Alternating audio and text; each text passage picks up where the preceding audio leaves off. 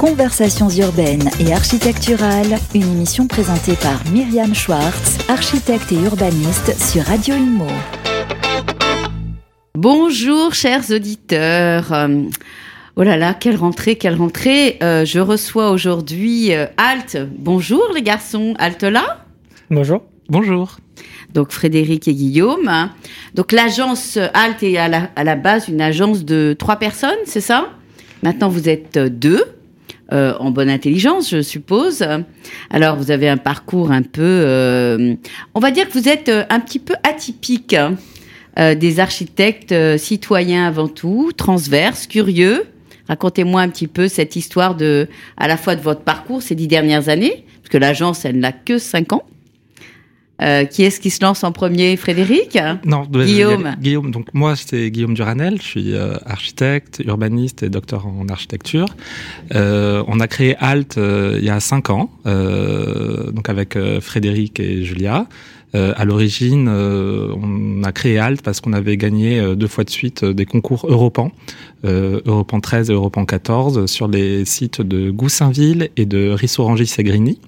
Et ces deux projets ont donné des suites euh, opérationnelles qui nous ont permis Ce qui n'est de... pas toujours le cas. Non, ce qui n'est pas toujours Hein le cas. Donc, on a eu énormément de chance, euh, surtout avec des commandes très intéressantes. Et euh, donc, ça nous a permis de mettre le pied à l'étrier. Et euh, ben, en fait, on s'est lancé comme ça. Alors, en parallèle, euh, avant- vous étiez chacun dans des agences, vous aviez eu chacun euh, 5-6 ans ailleurs. hein. Oui, c'est ça. En parallèle des, euh, en parallèle de nos emplois salariés, on faisait euh, le soir, le week-end, euh, les concours.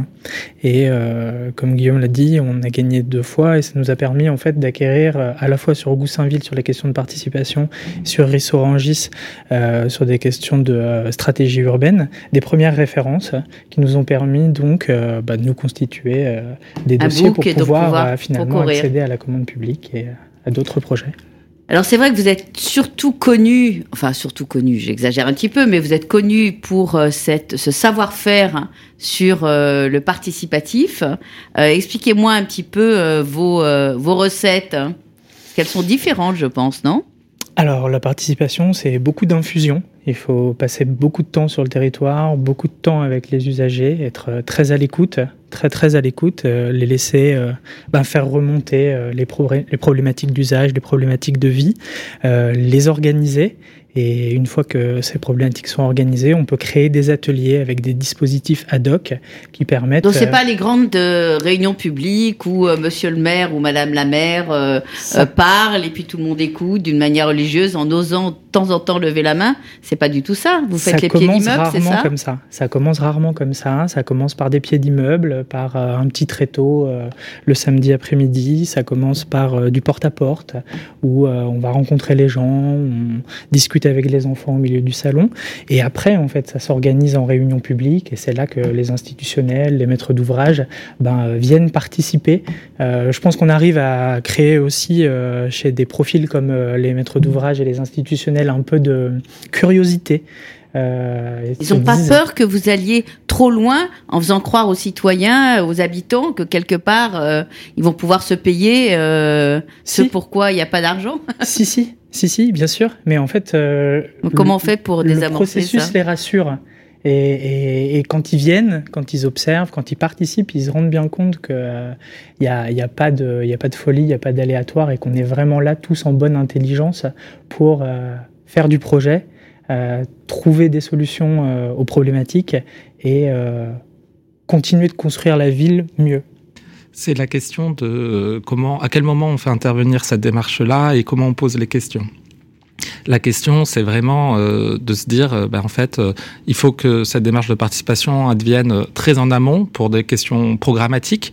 Et à partir de là, on parvient euh, facilement à faire en sorte que les gens soient en quelque sorte assez réalistes et raisonnables dans, dans leurs attentes. Et donc, euh, finalement, il n'y a aucun souci. Ils sont toujours vraiment... euh, la, la question, par exemple, du, du budget du projet, Oui, c'est il la ça. pose souvent au début. Mais Mm. euh, quel est l'argent disponible? Qu'est-ce qu'on peut faire? Est-ce qu'on est en train de rêver ou pas Est-ce que c'est raisonnable ce qu'on dit Et donc ça, c'est intéressant parce qu'en fait. Et ça, vous arrivez à cadrer Et eh ben, alors ça dépend. Au début, euh, si jamais y a pas, si jamais on fait de la programmation, on leur dit, écoutez, c'est pas le sujet encore. Il faut être libre de réfléchir. Après, on va réfléchir au budget. Et quand on sait déjà qu'il y a une opération avec un programme, une enveloppe qui est définie, là, effectivement, on doit, on leur explique même quelle est l'enveloppe prévue, combien les choses coûtent. On présente les budgets, on présente euh, combien coûtent les différents postes. Donc l'idée, ça, on a l'impression que vous avez le temps euh, infini pour le faire, parce qu'en fait, quelque part, vous êtes euh, euh, quand même architecte avec une agence à gérer, avec un certain nombre de personnes. On n'a pas tout le temps le temps de faire les pieds d'immeuble, à moins de ne pas avoir de vie à côté. Euh, donc vous êtes payé pour ça? Bien sûr. Bah oui, oui. Je crois qu'aujourd'hui, après euh, plusieurs années, on va dire d'expérience, on sait le rémunérer, euh, on sait le faire rémunérer, pardon. Et en fait, pour nous, c'est plutôt un gain de temps sur la suite, euh, plutôt que de laisser les problèmes émerger euh, quand il est déjà trop tard et que les choses mmh. sont déjà dessinées. Nous, on préfère proposer au maître d'ouvrage de venir questionner son programme, euh, lui dire qu'avec avec les usagers, avec les habitants, on va venir hiérarchiser les problèmes et peut-être, ben, alors en mettant de côté les choses qui sont euh, euh, réglementaires et sécuritaires par lesquelles il faut passer, mais des fois, en fait, sur les questions d'amélioration de, de, l'usage ou d'embellissement, bah, il y a des hiérarchies à faire, il y a des choses qui euh, semblent importantes pour le maître d'ouvrage, et on va bien se rendre compte, en discutant avec les habitants, qu'il faut mettre la force ailleurs, et que d'autres choses peuvent être remises à plus tard. Alors, je veux pas que les auditeurs aient l'impression que vous n'êtes que dans le parler, Hein vous êtes aussi dans le fer. Euh, donc aujourd'hui, vous avez accès à la commande et en urbain et en, et en archi. J'ai vu euh, quelque part 200 euh, et quelques logements, ce qui est quand même déjà un petit petite masse. c'est quoi ce projet? Racontez-nous le projet des 240 logements, c'est ça? TTU TTU, ouais, toi, temporaire ouais. urbain. Alors, euh, effectivement, on est énormément dans le faire parce que euh, cette question de, de l'expérimentation, de l'échelle 1, du prototypage est aussi au cœur de nos, de nos démarches. Et euh, donc, ce projet Toi temporaire urbain, c'est un projet qui est donc un projet public qui a été commandité par la Banque des Territoires, SNCF Immobilier, I3F et pardon ICF Habitat, excusez-moi, et le département du 93 pour inventer un système constructif de bâtiments déplaçables qui peut euh, Là, on change d'échelle. On change d'échelle. Hein, on passe de, du, du, parler, du pied d'immeuble, de la citoyenneté au faire les mains dans le cambouis, c'est ça? Tout à fait, et surtout où on nous pose la question de euh, euh, développer un système constructif euh, qui ensuite va faire architecture et va faire ville aussi. Hmm. donc l'objectif, c'est de faire ces bâtiments déplaçables pour utiliser des fonciers temporairement vacants et pour créer du logement, de l'hébergement d'urgence, par exemple pour des femmes victimes de violences, ou du bureau. Les femmes victimes de violences, c'est pas toujours temporaire. Hein? Non, bien sûr. C'est juste mais euh, malheureusement. Euh, parenthèse personnelle, enfin personnelle, pas personnelle, mais, euh, féministe, on va dire. Voilà. Tout à fait. mais malheureusement, les structures d'accueil, il y en a peu en fait mm. pour ce, ce, genre de personnes. Et bah, c'est souvent les départements qui ont la responsabilité. Et alors pourquoi ça serait du provisoire hein, ou du déplaçable parce que ça permet de d'occuper des fonciers euh, qui ne seraient qui ne seraient mmh. pas disponibles autrement. Mmh. Et donc en mmh. fait, c'est une manière dans une zone tendue euh, d'augmenter le foncier disponible pour des programmes à vocation sociale. Mais évidemment, euh, quand ça se déplace, euh, il y aura un autre centre, par exemple d'hébergement, qui sera ailleurs sur le territoire. En fait, les maîtres d'ouvrage se sont rendus compte sur ces sujets-là que la question de la raréfaction du foncier était un des, des points difficiles. Il y en a pas surtout ce genre de programme. C'est ça. Et donc là, en fait, le fait de se dire que le bâtiment est déplaçable, euh, ça permet aux propriétaires fonciers ou à la municipalité euh, de se dire bon bah si à un moment donné j'ai besoin de récupérer mon terrain, hmm. je peux le récupérer, notamment pour des questions politiques ou euh, hmm. sont des sujets, sont des programmes qui sont très chargés politiquement hmm. et donc du coup que les élus peuvent pas toujours assumer, n'assument pas toujours. Exactement. Et le fait de se dire que ben, rapidement par une solution constructive efficace, on peut construire très rapidement des bâtiments mm-hmm. et les déplacer à loisir, ça permet en fait, euh, enfin, on pense que ça va être le, déclencheur de, de, plus d'opérations et donc euh, d'être plus efficace. Euh. Alors vous avez quand même travaillé avec l'industriel, les industriels. Comment avez-vous parce que c'est bien de faire du du Capla, Mikado, j'en passe et des meilleurs, mais comment on passe du dessin, de l'esquisse, du projet au produit? Bah, Nous, je pense qu'on a eu de la chance de rencontrer le bon industriel, euh, la société Selvea, qui est euh, installée à Montpellier et euh, qui, euh, déjà dans son cœur de métier, donc la construction modulaire 3D en bois, avait déjà chargé euh, sa façon de faire de beaucoup d'intelligence. Et finalement, quand on lui a proposé ce partenariat pour répondre d'abord euh, en mode concours, puis sur un an et demi de partenariat d'innovation, d'insérer en fait dans sa façon de faire de l'architecture, de la réflexion architecturale, de la réflexion sur la ville, je pense que ça a été assez simple.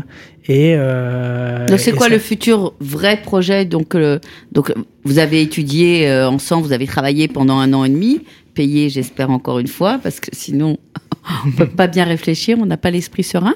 Euh, et donc du coup aujourd'hui, il y a un premier projet qui est mis en œuvre. Première opération euh, à Stein, euh, avec un programme de 30 logements euh, pour femmes en situation d'urgence, dont le permis de construire devait être euh, déposé dans les jours à venir. euh.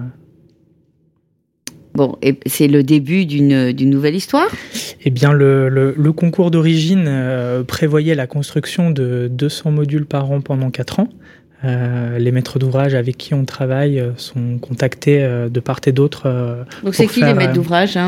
alors, C'est la- aussi des promoteurs? Aujourd'hui, aujourd'hui, c'est une société qui s'appelle Toit temporaire urbain (TTU) et qui est euh, issue de la collaboration de la Caisse des dépôts Banque des Territoires, euh, SNCF Immobilier et euh, ICF La Sablière et le département de la Seine-Saint-Denis. D'accord, donc c'est plutôt des bailleurs sociaux. Voilà. C'est un bailleur social Mm. sur des terrains euh, SNCF.